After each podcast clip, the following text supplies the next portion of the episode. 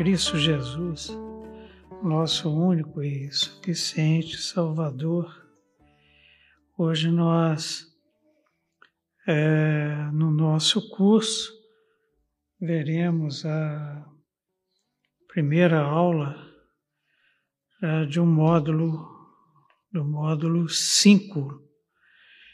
E iremos detalhar aquilo que estudamos é, no módulo anterior, no seu final. Porque os capítulos de 12 a 14, eles trazem o conflito entre Satanás e os santos. Traz também a ceifa dos justos, feita pelo Cordeiro de Deus, que tem uma foice emolada na mão e também a vindima e o pisar da uva é, da terra, que são os habitantes da terra, os seguidores e adoradores da besta e da sua imagem, que tem a sua marca na testa ou na mão. Então, a vindima, nós vimos, é feita pelo anjo. E o pisar da uva, que é o julgamento, o decreto do juízo é, é feito pelo Cordeiro no lagar da ira de Deus. Por isso que lá no capítulo 19 nós vamos estudar que as roupas do Cordeiro vencedor elas estão borrifadas de sangue, porque é ele e lá ele declara explicitamente que é ele quem pisa o lagar da ira de Deus. Então agora nós teremos o detalhamento do que que acontece durante esse pisar da uva no lagar da ira de Deus, e faremos isso estudando o detalhamento dos juízos e o derramamento das taças da ira de Deus. Então, é, vimos isso no capítulo anterior. Hoje nós teremos a oportunidade de estudarmos do primeiro verso do capítulo 15 até o verso 6 do capítulo 16. Eu gostaria de inicialmente fazer a leitura do texto para dar uma visão geral, porque o que que nós fizemos? Nós vamos ver então no capítulo 15 os sete flagelos e no 16 os anjos derramando as taças com estes juízos. Diz assim a palavra de Deus: vi no céu outro sinal, grande e admirável, sete anjos, tendo a sétimos últimos flagelos, pois com estes consumou a cólera de Deus. Então, sete anjos é, aparecem no céu. Vi como que um mar de vidro mesclado de fogo e os vencedores da besta, da sua imagem, do número do seu nome, que se achavam em pé no mar de vidro, tendo harpas de Deus, entoavam o cântico de Moisés, servo de Deus, e o cântico do Cordeiro, dizendo: Grandes e admiráveis são as tuas obras, Senhor Deus Todo-Poderoso Justos e verdadeiros são os teus caminhos, ó Rei das Nações. Quem não temerá e não glorificará o teu nome, ó Senhor? Pois só tu és santo, por isso é, todas as nações virão e adorarão diante de ti, porque os teus atos de justiça se fizeram manifestos. Depois destas coisas, olhei e abriu-se no céu o santuário do tabernáculo do testemunho. E os sete anjos que tinham sete flagelos saíram do santuário, vestidos de linho puro e resplandecente, cingidos ao peito com cintas de ouro. Então, um dos quatro seres viventes deu aos sete anjos sete taças de ouro, cheias da cólera de Deus, que vive pelos séculos dos séculos. O santuário se encheu de fumaça procedente da glória de Deus e do seu poder, e ninguém podia penetrar no santuário enquanto não se cumprissem os sete flagelos dos sete anjos. 16. Ouvi, vinda do santuário, uma grande voz dizendo aos sete anjos: Ide e derramai pela terra as sete taças da cólera de Deus. Saiu, pois, o primeiro anjo e derramou a sua taça pela terra, e aos homens portadores da marca da besta e adoradores da sua imagem sobrevieram úlceras malignas e perniciosas. Esses são os castigos, os flagelos. Derramou o segundo a sua taxa no mar, a sua taça, desculpem, no mar, e este se tornou em sangue como de morto, e morreu todo ser vivente que havia no mar o, derramou o terceiro a sua taça nos rios e nas fontes das águas, e se tornaram em sangue. Então ouvi um anjo das águas dizendo: Tu és justo, tu és, tu que és e que eras, o santo, pois julgaste estas coisas. Porquanto derramaram sangue de santos e de profetas, também sangue lhes tem dado a beber.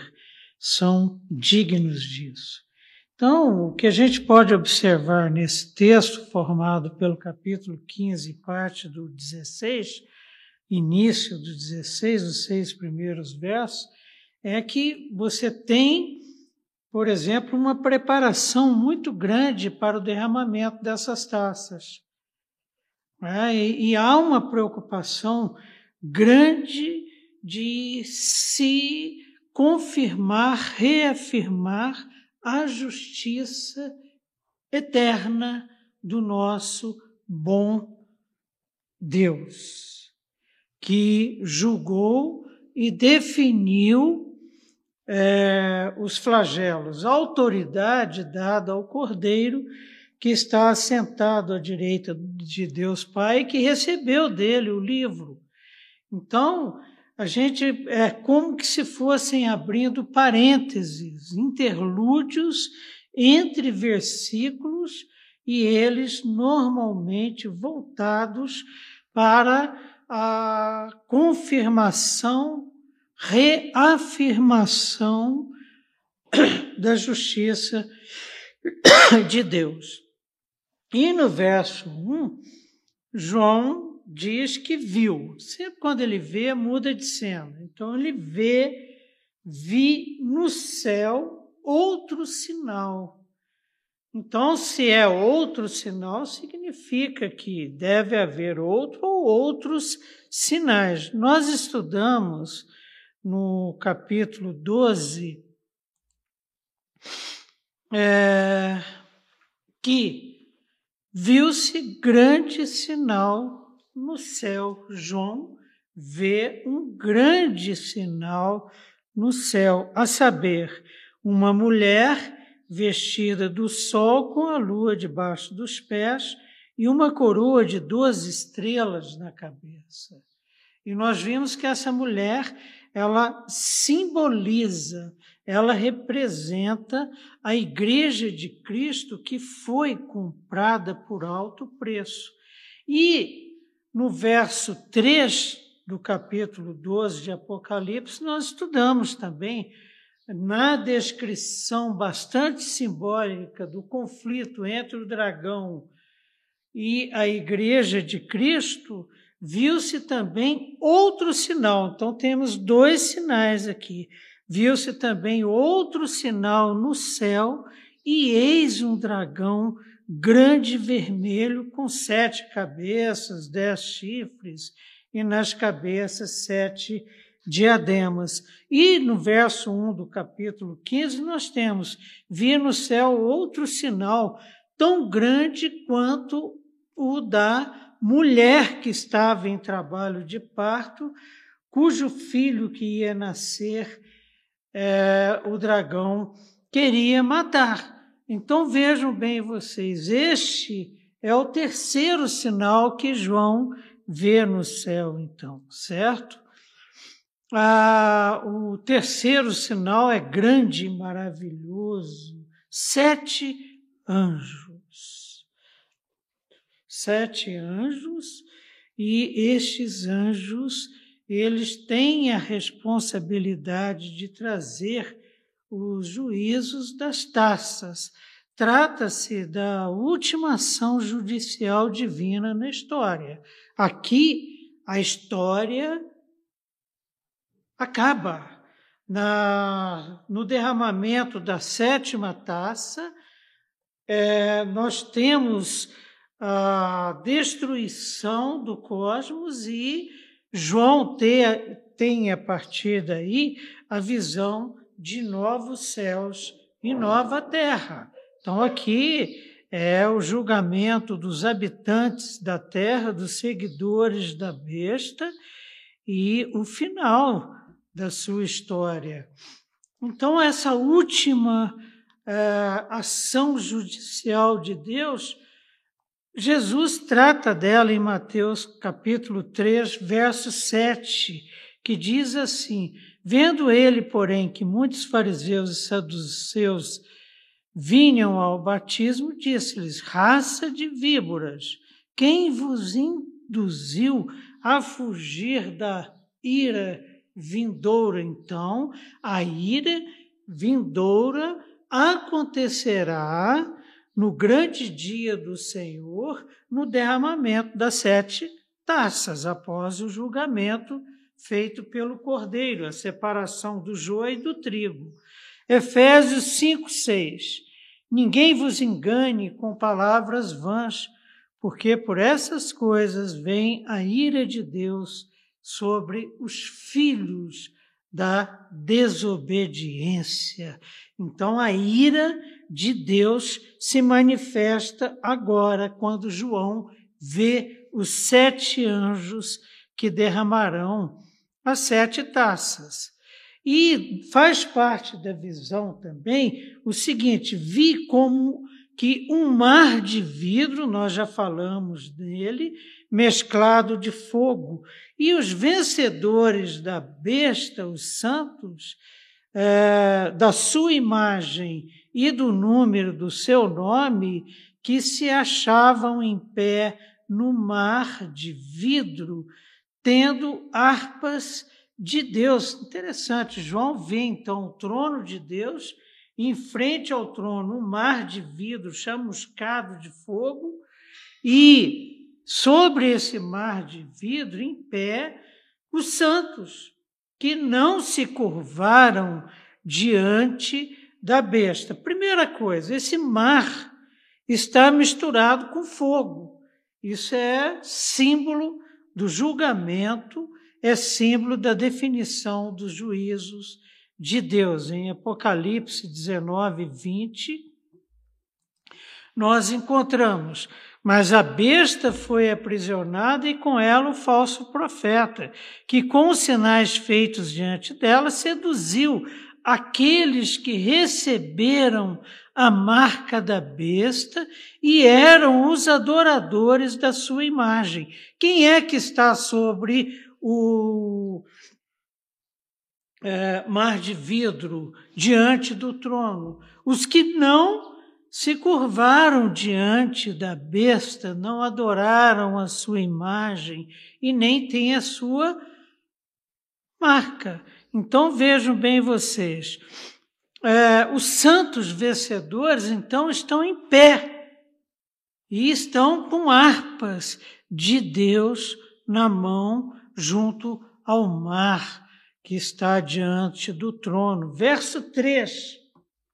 E entoavam o cântico de Moisés, servo de Deus, e o cântico do cordeiro, dizendo: Grandes e admiráveis são as tuas obras, Senhor Deus Todo-Poderoso, justos e verdadeiros são os teus caminhos, ó Rei das Nações. Podemos definir da seguinte maneira: na minha leitura, eu sempre penso isso. O tema central deste capítulo, do, do, tanto do 15, desses capítulos 15 e 16, é a justiça de Deus, não são os flagelos. Por que, que os flagelos acontecem? Porque Deus é justo. Ele está atendendo ao clamor das almas dos mártires que estão lá debaixo do altar diante do trono. Até quando, Senhor? E a justiça de Deus se manifestará, então, sobre os ímpios. Eles entoam o cântico de Moisés. Em Êxodo é, 15, versos 6 e 7, nós encontramos: A tua destra, ó Senhor, Cristo, o cordeiro que parecia estar morto, mas que vive e que foi digno de receber o livro das mãos do Pai. A tua destra, ó Senhor, é gloriosa em poder. A tua destra, ó Senhor, despedaça o inimigo. Está agora na hora do acerto final de contas com Satanás e seus seguidores na grandeza da tua excelência. Interessante que Moisés, é, inspirado pelo Espírito Santo, declama esse cântico depois que há a vitória sobre Faraó e seus exércitos na travessia do mar. Na grandeza da tua excelência, derribas os que se levantam contra ti envias o teu furor que os consome como restolho. E aqui, o que que os é, redimidos de Deus estão cantando? O cântico de Moisés, que agora é o cântico do cordeiro, porque o texto diz o seguinte: olha, é, o cântico de Moisés, servo de Deus, e o cântico do cordeiro, até porque o cordeiro estava adiante do povo na sua saída do Egito. O que, que representava a glória do cordeiro ali naquela fuga do Egito, a libertação da escravidão egípcia?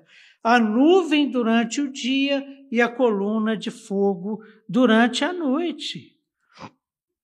Então vejam, Cristo deu vitória sobre a falsa trindade.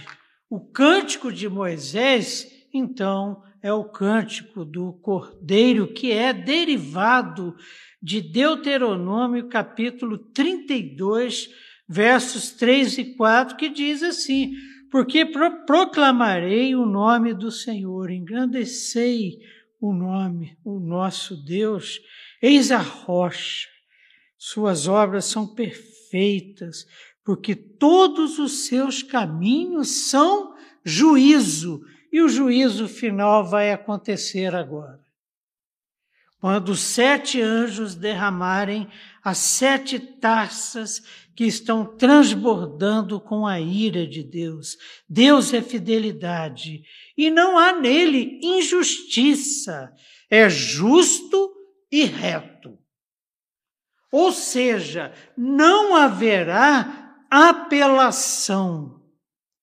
O que for decidido no tribunal de Deus será cumprido, até porque as nações reconhecerão a justiça de Deus e se curvarão diante dele.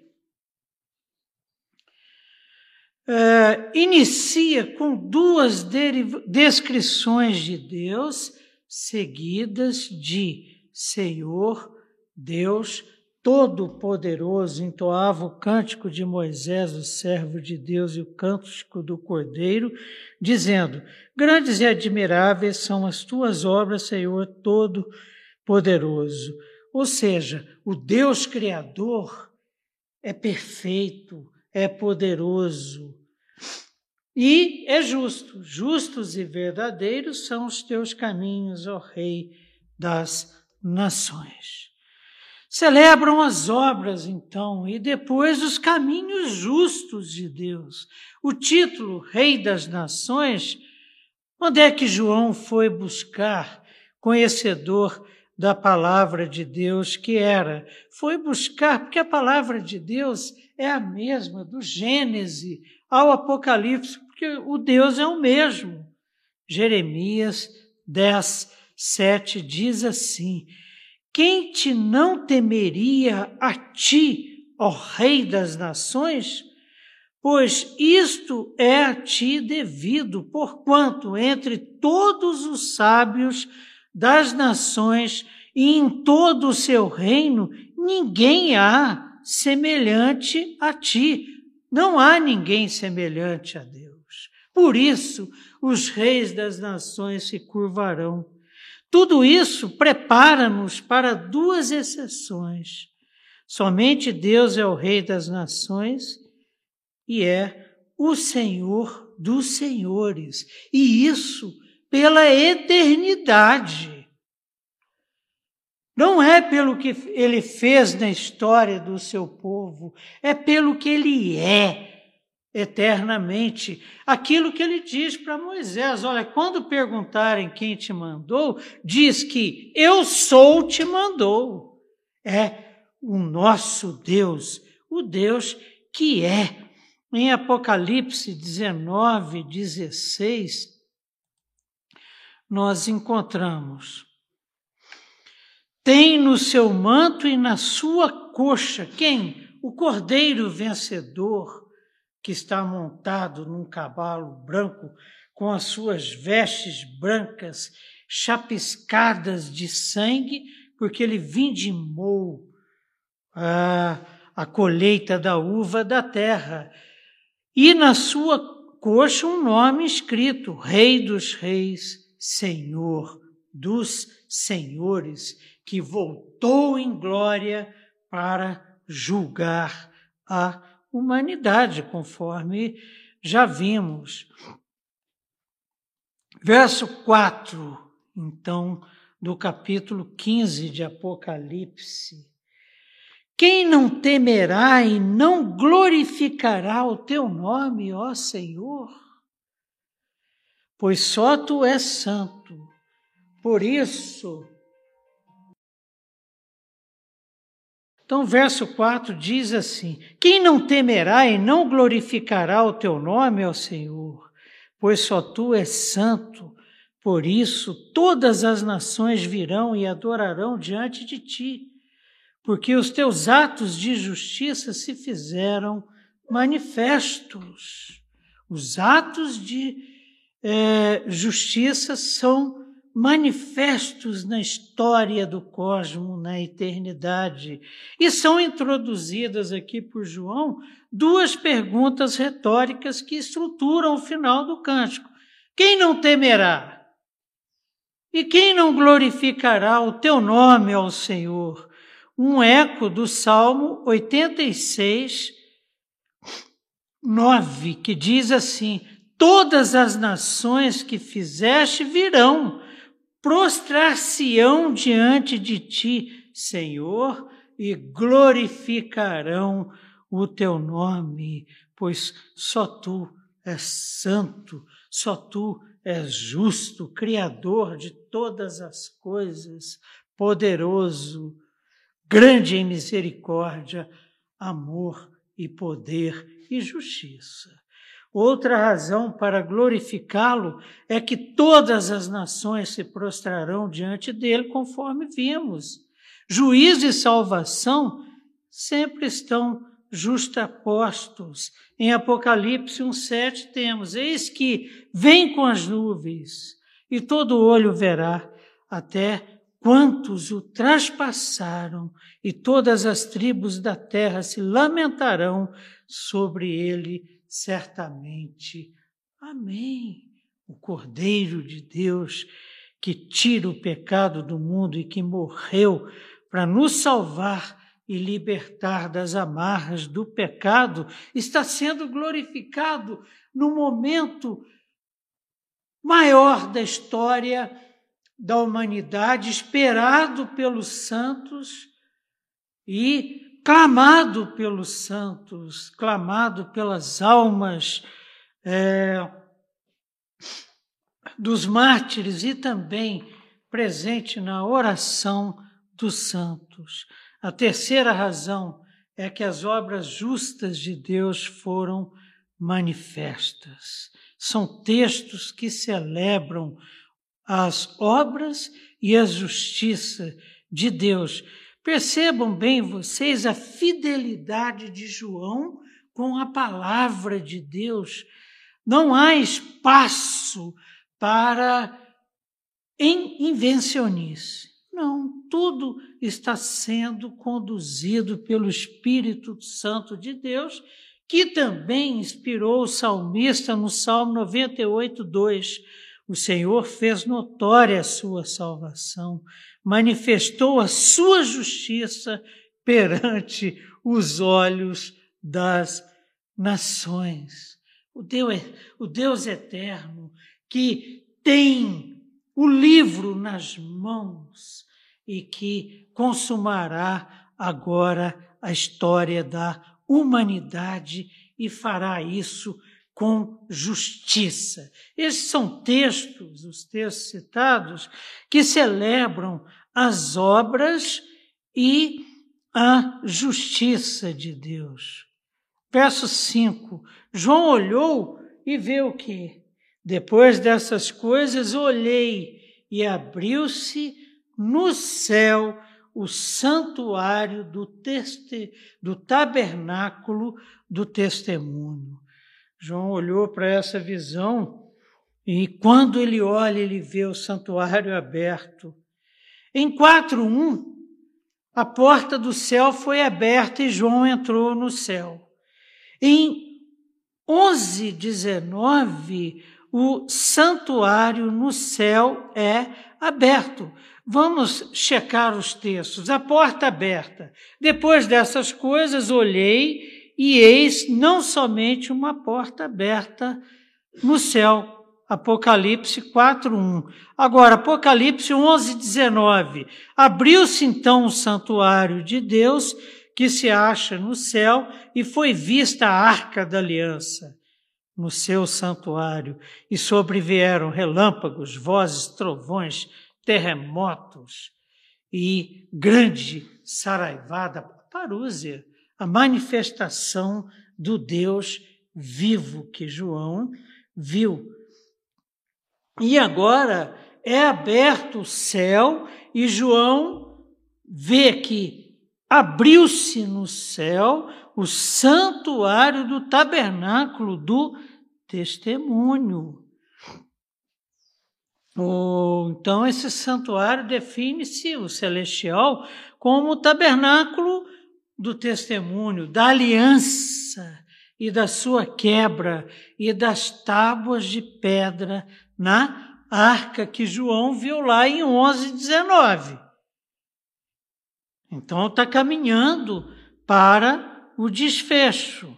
Então, nós vamos encontrar, por exemplo, é, em Êxodo 25, 16, porque lembram quando Deus fala para Moisés que copiasse com bastante cuidado o que ele estava vendo para que fosse construído o santuário no deserto, o tabernáculo no deserto, porque Deus iria tabernacular com o seu povo.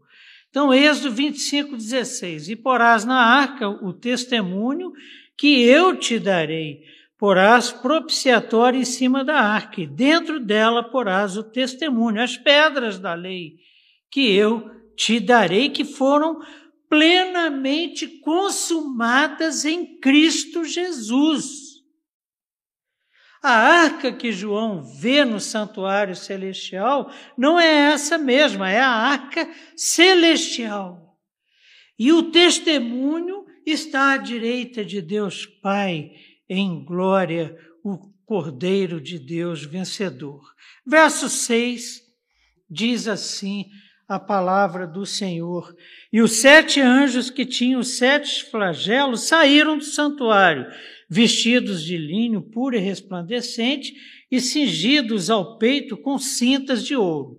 Bom, aparece aqui ah, os sete anjos carregando as sete pragas saindo do santuário, que tem uma relação com as pragas egípcias e com as pragas que têm assolado a humanidade, como é o caso agora da Covid-19.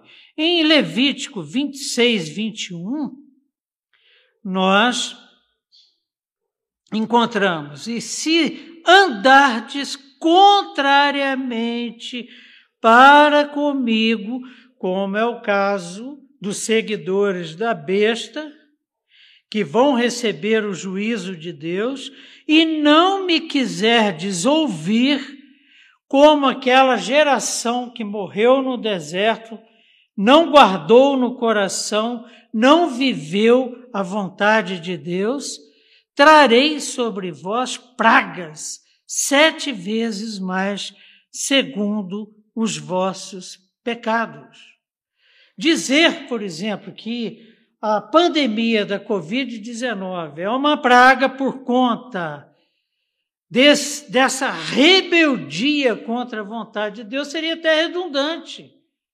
E há uma persistência no pecado, há uma persistência na mentira. Há, nós estamos vivendo a era das fake news, a era da mentira no mundo. É um fenômeno global. A civilização humana está vivendo uma, essa realidade aqui. Não há arrependimento.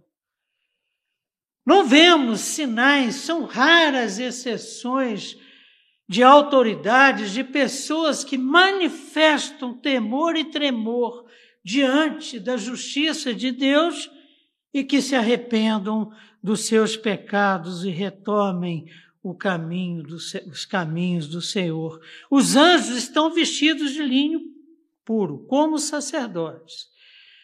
Essas vestes brancas representam é, exatamente a pureza. É, Levítico 16,4 prescreve: vestirá ele a túnica de linho sagrada, terá as calças de linho sobre a pele, se se com um cinto de linho e cobrirá com a mitra de linho. Isso está prescrito lá para o sacerdote. Então, esses anjos têm função sacerdotal, eles estão recebendo, vão receber as taças. É... Isso tem uma relação também com a noiva do cordeiro, né?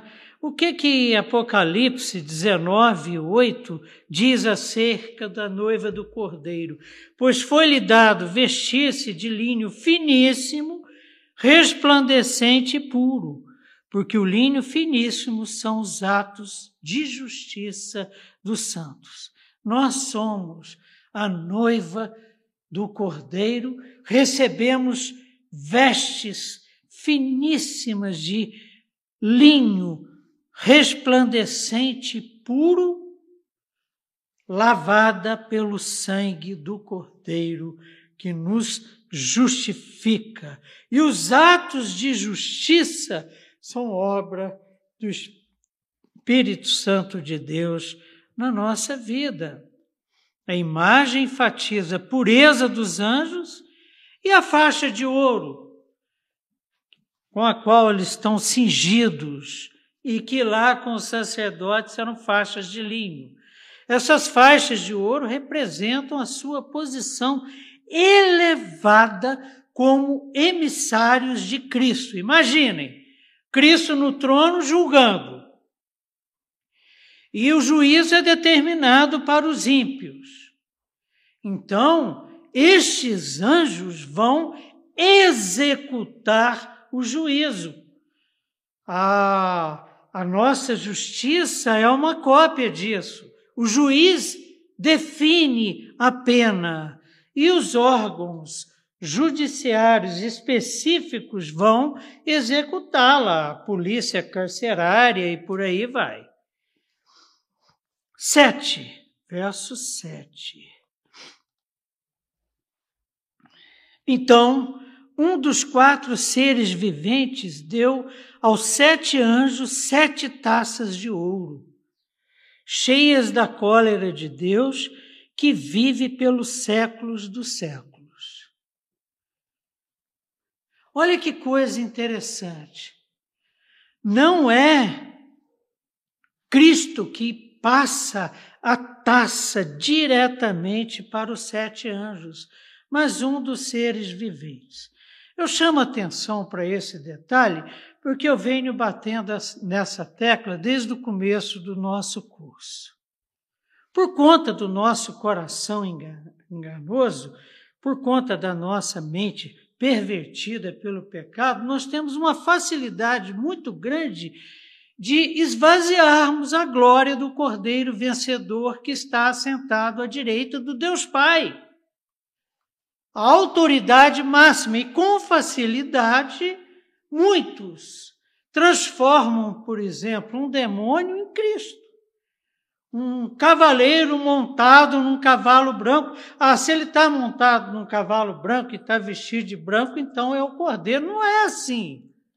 Paulo nos diz explicitamente que Satanás, com facilidade, traveste-se em anjo de luz.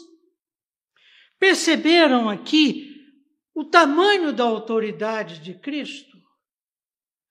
Passa as taças para os quatro seres viventes. Os juízos são transmitidos para um dos quatro seres viventes. E este vai até os anjos que já saíram do santuário e entrega para ele as sete taças. As funções de querubins e dos serafins são manifestas aqui é um dos quatro seres viventes, anjos de alta estirpe e autoridade, é que leva para os sete anjos as sete taças.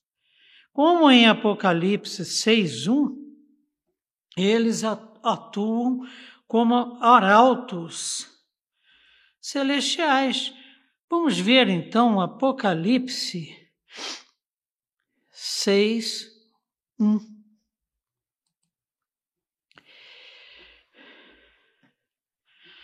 Vi quando o cordeiro abriu os sete selos e ouvi um dos quatro seres viventes dizendo, como se fosse voz de trovão: Vem! Aí vem lá um cavaleiro branco que nós vimos, que é o cavaleiro organizador da Grande Babilônia, que estudaremos no próximo módulo. Vi quando o cordeiro abriu um dos sete selos e um dos quatro seres viventes disse: a mesma coisa, é arauto, foi levar para os sete anjos o que? Os juízos contidos nas sete taças. Um deles traz as sete taças para os anjos, que estão ligadas ao incenso e orações dos santos. Quando oramos, clamando a Deus, até quando, Senhor? Essas orações nós vimos são recebidas, colocadas num cálice de ouro misturadas a incenso que sobem ao Senhor como aroma agradável, e depois o anjo derrama, junto com fogo, essas orações sobre a terra, a resposta que vem na forma de trovões, raios, relâmpagos. É, provavelmente essas taças eram como que tigelas de ouro, bacias da aspersão ou cálice da ira de Deus Em Êxodo 25, 29, nós vamos encontrar: também farás os seus pratos e os seus recipientes para incenso, e as suas galhetas e as suas taças, em que se hão de oferecer o que? Libações de ouro puro os farás. Perceberam né, que Moisés foi bastante fiel ao que ele ao que lhe foi revelado no santuário celestial, ele fez a cópia para o santuário terrestre. Ninguém podia entrar no templo por causa da teofania. Então, verso 7. É, cheios da glória de Deus que vive pelos séculos dos séculos. Amém. Por que, que ninguém podia entrar? Porque o santuário encheu-se de fumaça simbolizando a glória de Deus. O santuário se encheu de fumaça procedente da glória de Deus e do seu poder, e ninguém podia penetrar no santuário. E olha, no santuário celestial, enquanto não se cumprissem os sete flagelos, um momento solene em que a justiça o poder, a graça, a misericórdia de Deus, a glória de Deus são manifestos. E ninguém podia então entrar no santuário. Em Êxodo 24, 15, nós temos: tendo Moisés subido, uma nuvem cobriu o monte, e a glória do Senhor pousou sobre o monte Sinai, e a nuvem o cobriu por seis dias. Ao sétimo dia, no meio da nuvem, chamou o Senhor a Moisés. Que semelhança, né? Só que aqui agora nós estamos, João está vendo o santuário celestial coberto pela nuvem de fumaça da glória de Deus. E ninguém tem autorização para entrar no santuário no caso de desobediência, como Deus falou, ninguém vai subir além de você. Se, se tocar no monte, vai ser fulminado. A iminência do juízo exige espera para que a ira de Deus seja derramada. A destruição completa do império da besta está prevista nestes juízos. Os selos, lembram? Cristo abrindo o livro, isso aqui tudo está no livro, está na mão do Cordeiro vencedor. O selo, a abertura dos selos abalaram as estruturas da terra. O toque das trombeta, trombetas consumiram um terço dela. E agora, as taças são derramadas sobre os ímpios e a terra toda, os seres viventes, a criação toda será consumida pelos juízos contidos nas taças. E o que que vai acontecer quando João olha o Cordeiro de Deus que tira, tirou o pecado do mundo? Criou novos céus e nova terra, enxugará dos olhos toda a lágrima.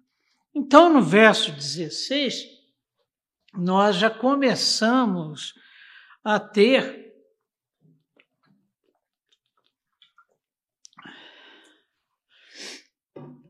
o toque das trombetas.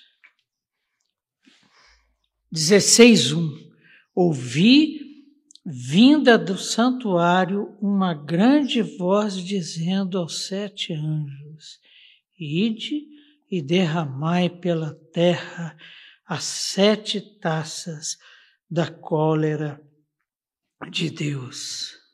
A ordem é para os sete anjos iniciarem então o juízo final. É dada por uma voz forte que vem do santuário Isaías esclarece para a gente que voz é essa, quem é que está do santuário dando uma ordem tão importante como essa, tão solene quanto essa, tão temerosa como essa. Isaías 66, 6.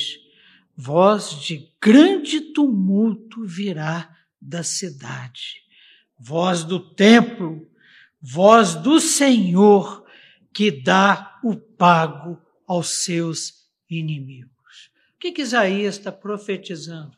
Esse momento aqui que João está vendo. O santuário é aberto e dele vem uma voz poderosa que ordena os anjos para então derramarem as taças do juízo de Deus. A ordem é para que eles derramem as sete taças da ira de Deus sobre a terra. Jeremias 7, 20. Diz assim a palavra do Senhor: Portanto, assim diz o Senhor Deus: Eis que a minha ira e o meu furor se derramarão sobre este lugar sobre os homens, sobre os animais, sobre as árvores do campo e sobre os frutos da terra. Arderá e não se apagará. Aquela afirmação que eu fiz anteriormente não é uma especulação, uma viajação em cima da palavra de Deus.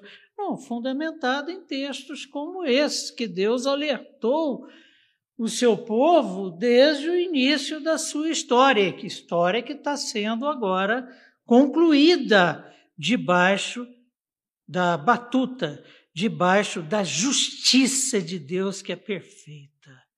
Isso é uma alusão específica a Levítico 26, 18. E há aqueles que pregam que estudar o Velho Testamento é perda de tempo. Então, Levítico 26, 18. Se ainda assim com isto não me ouvirdes, tornarei a castigar-vos sete vezes mais. Sete taças. O castigo pleno, número sete no Apocalipse, simboliza a plenitude. A plenitude da justiça de Deus vai ser manifesta agora. Castigar-vos sete vezes mais por causa dos vossos pecados, escreveu profeticamente Moisés sobre esse momento. Verso 2: O primeiro anjo derramou a sua taça. Então vamos ver o que que acontece. Saiu, pois, em obediência à voz do Senhor, o primeiro anjo e derramou a sua taça pela terra e aos homens portadores da marca da besta e adoradores da sua imagem sobrevieram úlceras malignas e perniciosas. Ué, mas cadê os santos? Nós estaremos na glória. Nós estaremos na glória. E olha, eu sempre penso o seguinte: nem nos lembraremos porque diante do que estaremos vivendo, Paulo escreveu: olha, os sofrimentos de agora são em nada comparados com a glória vindoura. Reproduz a linguagem do juízo com oferta de libação a Deus. Números 19, verso 17 diz assim: Para o imundo, pois, tomarão da cinza da queima da oferta pelo pecado, e sobre esta cinza porão água corrente num vaso. O conteúdo da taça que provoca essas feridas, só os adoradores da besta serão punidos. Apocalipse 9, 4. E foi-lhes dito que não causasse dano à erva da terra, nem a qualquer coisa verde, nem a árvore alguma, e tão somente aos homens que não têm o selo de Deus sobre a fronte, porque os que têm já estarão na glória. Amém. o povo de Deus é poupado. Lá em Êxodo 8, 22, 23, já temos um exemplo disso, dessa, desse cuidado de Deus com o seu povo. Naquele dia separarei a terra de Gozem, em que habita o meu povo, para que nela não haja enxames de moscas que venham a importunar os meus filhos. O juízo provoca ferida maligna e terrível, muito parecido com as pragas lá no Egito. Êxodo 9 e 10. Eles tomaram a cinza do forno e se apresentaram, lembra lá de números? A Faraó. Moisés atirou-a para o céu e ela se tornou em tumores que se arrebentavam em úlceras nos homens e nos animais. 3, verso 3. Derramou segundo a sua taça no mar, e ele se tornou em sangue como de morto, e morreu todo ser vivente que havia no mar. E morreu todo ser vivente que havia no mar. O juízo da segunda taça é mais severo do que o da segunda trombeta, porque quando foi tocada a segunda trombeta pelo anjo, o, a transformação lá do mar em sangue matou um terço dos seres viventes. Aqui, todos os seres viventes morrem. Em Êxodo 7,17, o Nilo tornou-se em sangue e os peixes morreram. Aqui todo ser vivente morre. A Adélia, lá no Japão, para se ter uma ideia do que, que isso significa, viu uma cena curiosa. Os japoneses colocando lá no cais é, umas partezinhas de camarões e, e de lagostas para secar. Quando ela chegou perto, eram as barbatanas que são vendidas como nem as barbatanas, às vezes a gente limpa camarão lá em casa e vai tudo para o lixo, casca, barbatana. Não, secam tudo, secam casca de camarão, secam tudo para se tornarem alimento. Bom, o que, que a gente quer dizer com isso? O mar representa suprimento de comida no mundo todo. Nós aqui estamos no sertão, no coração do país, longe do litoral, mas consumimos produtos, consumimos frutos do mar, ainda mais eu que tenho uma dieta que não permite carne vermelha. Então, primeiro, o mar representa suprimento de, com de comida e dependência comercial das rotas marítimas. E o mar morrendo fome, destruição e juízo de Deus que traz o fim da civilização. Capítulo é, 16, verso 4. Derramou o terceiro a sua taça nos rios e nas fontes das águas, e se tornaram em sangue. Vai acabar a água potável do mundo. Existe vida no planeta Terra com pouca água. Seres vivos adaptados à baixa disponibilidade de água. Em experimentos, a barata, por exemplo, é um dos seres vivos que mais resistem à desidratação. Tem sistemas de economia de água no organismo de uma barata, só de eu falar eu já me arrepio, porque eu tenho pavor. Mas existem mecanismos em que a barata praticamente não perde água. Toda a água que entra é guardada. Existem aqueles que vivem com pouco, pouca água, como é o caso do cacto no deserto. Mas sem nenhuma água, é impossível a vida. Agora, imaginem, por exemplo, os oceanos se tornaram sangue. Água doce das nascentes e dos rios potáveis também se transformam em sangue, algo parecido com o que é descrito em Êxodo 7, 17, 18. Assim diz o Senhor: Nisto saberás que eu sou o Senhor. Com este bordão que tenho na mão, ferirei as águas do rio, e se tornarão em sangue. Os peixes que estão no rio morrerão. O rio cheirará mal, e os egípcios terão nojo de beber a água do rio Nilo. Agora, aqui, quando o anjo derrama a taça, esta é, é, terceira taça é derramada nos rios e nas fontes de água potável do mundo todo. Gente, só de imaginar os sobreviventes brigando por uma garrafinha de água mineral preservada vai ser uma loucura, só aí vai morrer muita gente. Já comentamos aqui que a maioria das guerras que acontecem no planeta são por conta de água. Por que, que vocês acham que o mundo estremece quando algum dano é provocado, por exemplo, na Amazônia, que é uma das maiores reservas de água potável do planeta?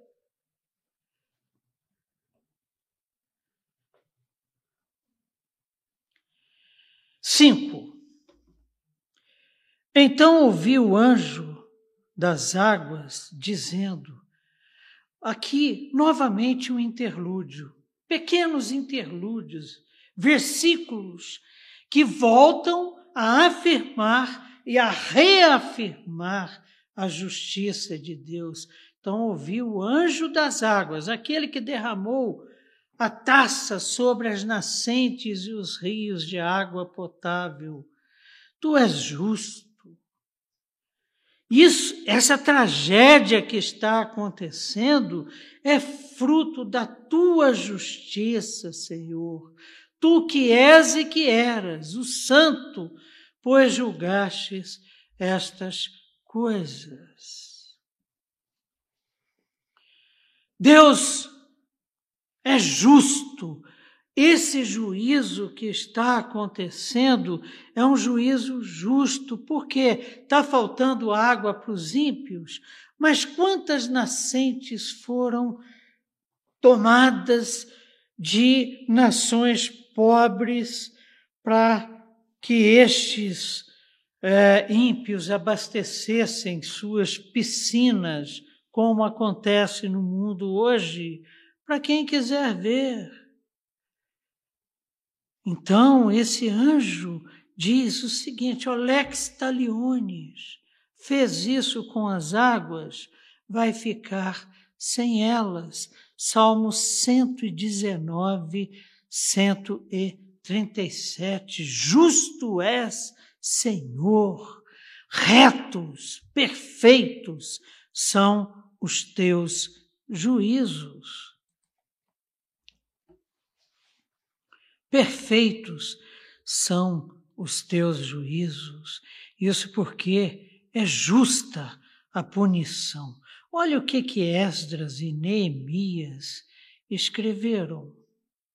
Esdras 9:15. Ah, Senhor, Deus de Israel, justo és eternamente, pois somos os restantes que escaparam do exílio, como hoje se vê, o exílio babilônio. Eis que estamos diante de ti na nossa culpa, porque ninguém há que possa estar na tua presença por causa disso. Neemias 9:33 Porque tu és justo em tudo quanto tem vindo sobre nós e o juízo sobre os ímpios, os seguidores da besta, justos também. O Deus é o mesmo, o Deus de Esdras e de Neemias, pois tu fielmente procedeste. E nós, perversamente, os nossos atos de justiça escreveu Isaías, não passam de trapos de imundície diante de Deus. Pesado, né? Deus é tanto reto, sua santidade, quanto justo. Vocês já viram que os juízes estão sendo julgados? Estão sendo atacados, inclusive, com palavras de baixo calão? Juízes instituídos por Deus. A palavra de Deus é clara sobre isso. As autoridades, os governantes, os, são instituídos por Deus para que a justiça de Deus se manifeste com imperfeição, mas são. Diante de Deus, todos se calarão. Todos se calarão. Deus é tanto reto, sua santidade, quanto justo, a sua justiça, que são tanto a sua santidade quanto à sua justiça, manifestos nos seus juízos, manifestos, por exemplo, no terceiro flagelo, que é derramada a taça sobre é, as nascentes e os rios de água potável. Então, o anjo lembra isso a nós. Lembra aos ímpios que estão padecendo de sede, morrendo de sede. Olha, isso é fruto da justiça, isso é fruto da santidade manifestos nos juízos de Deus. Salmo 7:11 diz assim: nosso Deus é reto e justo. Deus é justo juiz. Deus que sente indignação todos os dias. Isaías 11:4. Mas julgará com justiça os pobres e decidirá com equidade a favor dos mansos da terra. Os mansos da terra estarão na glória. 2 Timóteo 4,8 Já agora a coroa da justiça me está guardada. Receberemos uma coroa de justiça, porque diante de Deus em Cristo Jesus somos declarados justos e não nos dobraremos diante da besta, nem da sua imagem, não teremos a marca dela na testa ou na mão, mas seremos e somos e nos manteremos até aquele glorioso dia selados pelo Espírito Santo de Deus. Essa coroa que me está guardada, a qual o Senhor, escreveu Paulo a Timóteo, reto juiz, me dará naquele dia. E não somente a mim, mas a todos quanto amam a sua vinda, e nós amamos. Maranata, vem Jesus. O título que és e que eras foi atorado a partir de 1,4, porque em Apocalipse 1,4 nós temos, é o que eu estou afirmando desde o começo da aula. Olha só, irmãos. Apocalipse 1,4. João, as sete igrejas que se encontram na Ásia, graça e paz a vós outros, da parte daquele que é, que era e que há de vir. Em Apocalipse 11, 17, nós temos, graças te damos, Senhor Deus Todo-Poderoso, que és e que eras. Por que que tirou o que hás de vir? Porque já veio. A parúzia aqui em, em, em 11, 17 já aconteceu. Aqui também já aconteceu, né, irmãos? Então, ó, tu que és e que eras e que veio. A promessa foi cumprida em Jesus Cristo, temos afirmado recorrentemente. Todas as boas promessas de Deus são sim. João vê o que? Jesus, o cumpridor de promessas, julgando, definindo os juízos com justiça e retidão eternas. Capítulo, verso 6, capítulo 16, verso 6, o último da nossa aula. Então vejam bem vocês. 6. Porquanto derramaram sangue de santos e de profetas. Quem? os que estão recebendo o juízo. Quem está falando isso? O, o anjo que derramou a terceira taça sobre nascentes e rios de água potável. E o que, que ele está afirmando aqui? Porquanto os que estão morrendo de sede por causa do derramamento da terceira taça, derramaram sangue de santo e de profetas. Também sangue lhes tem dado a beber. São dignos disso. Estão recebendo o castigo merecido. Um princípio que está do Gênesis ao Apocalipse. Lex talionis manifesta na lei romana. Quando o anjo afirma, eles são dignos, lex talionis, derramaram sangue. De santos, derramaram. Profetas, derramaram. Derramaram o sangue do justo, do Cordeiro de Deus que tira o pecado do mundo, derramaram. Então são dignos de beber sangue. O sangue do Cordeiro nos lavou, estaremos com ele na glória. Os ímpios se rebelaram contra o Cordeiro, se rebelaram contra Deus, perseguiram a sua igreja, perseguiram o seu povo comprado por alto preço recebem a paga, bebem sangue, morrem de sede. Os mártires que imploraram a Deus por vindicação das suas mortes recebem sua resposta explícita nesse momento. E olha só, está registrado na palavra de Deus em Marcos 5:11. Bem-aventurados sois quando, por minha causa, vos injuriarem, vos perseguirem, mentindo, disserem todo o mal contra vós. Regozijai-vos, alegrai-vos e exultai, porque é grande o vosso galardão nos céus, pois assim perseguiram aos profetas que viveram antes de vós. Atos 7:52 qual dos profetas vossos pais não perseguiram? Eles mataram os que anteriormente, está falando de judeus, né?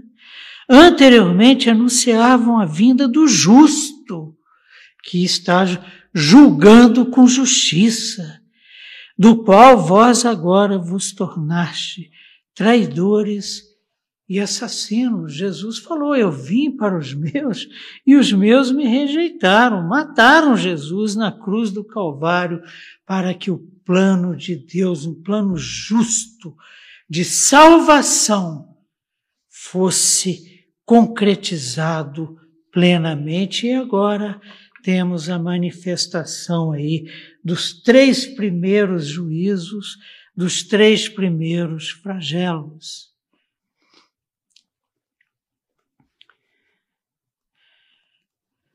Nada é mais evidente do que a justa santidade de Deus nessa passagem que foi até Apocalipse 16, 6. Nada. É, falamos no início que o tema central não são os flagelos recebidos pelos ímpios, pelos seguidores da besta, os adoradores da sua imagem. Mas o, o tema central é a justiça de Deus. Os juízos são terríveis, porém marcados pelo caráter de Deus, que é justo. E dura coisa é cair nas mãos do Senhor. Vamos orar, queridos. Senhor nosso Deus, é assim que foi, é assim que é, é assim que será. O Senhor, a sua justiça sendo manifestos na história da humanidade. E chegamos no nosso estudo do Apocalipse naquele momento em que a sua justiça é manifesta plenamente, é manifesta definitivamente com o derramar das sete taças e a definição pelo Cordeiro que recebeu das tuas mãos o livro, desatou-lhe os selos, definiu o toque das trombetas e agora o juízo final, tua ira que preenche as sete taças por ordem do Cordeiro, obedecida por um dos quatro seres viventes e pelos sete anos, vão se manifestando na história da humanidade e decretando o fim dos ímpios, o fim da impiedade, o fim da injustiça, o fim do pecado. E nós contigo já estaremos nos céus quando isso estiver acontecendo. Estaremos lá ao lado do mar de vidro com fogo, te louvando, engrandecendo o seu santo nome, afirmando, reafirmando por toda a eternidade a tua justiça, a tua graça, a tua misericórdia, o teu amor manifesto nas nossas vidas, na vida da tua igreja, na vida da IPJB, por intermédio de Jesus Cristo, o nosso cabeça, do qual somos membros do seu corpo. Senhor, que coisa impressionante! Nosso coração fica cheio de temor e de tremor diante dessas verdades inquestionáveis. O Senhor é justo, o Senhor é fiel, o Senhor é eterno, o Senhor é grande, o Senhor é o Rei dos Reis, Senhor dos Senhores e reinará por toda a eternidade.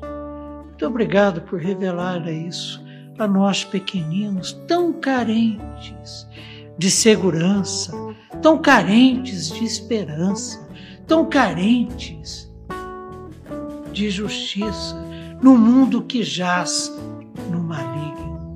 Esta é a verdadeira justiça. É a justiça que nós queremos. É a justiça que, pela tua graça e misericórdia e pela ação do teu Santo Espírito nós, nas nossas vidas, nós alcançaremos, seremos fiéis a ti e a ela até aquele glorioso dia. Em nome de Jesus nós choramos. Amém. Amém e amém. Ufa! Terminamos num tempo razoável, apesar da interferência do celular. Eu deixei o celular aqui ligado ao lado, que isso não se faz.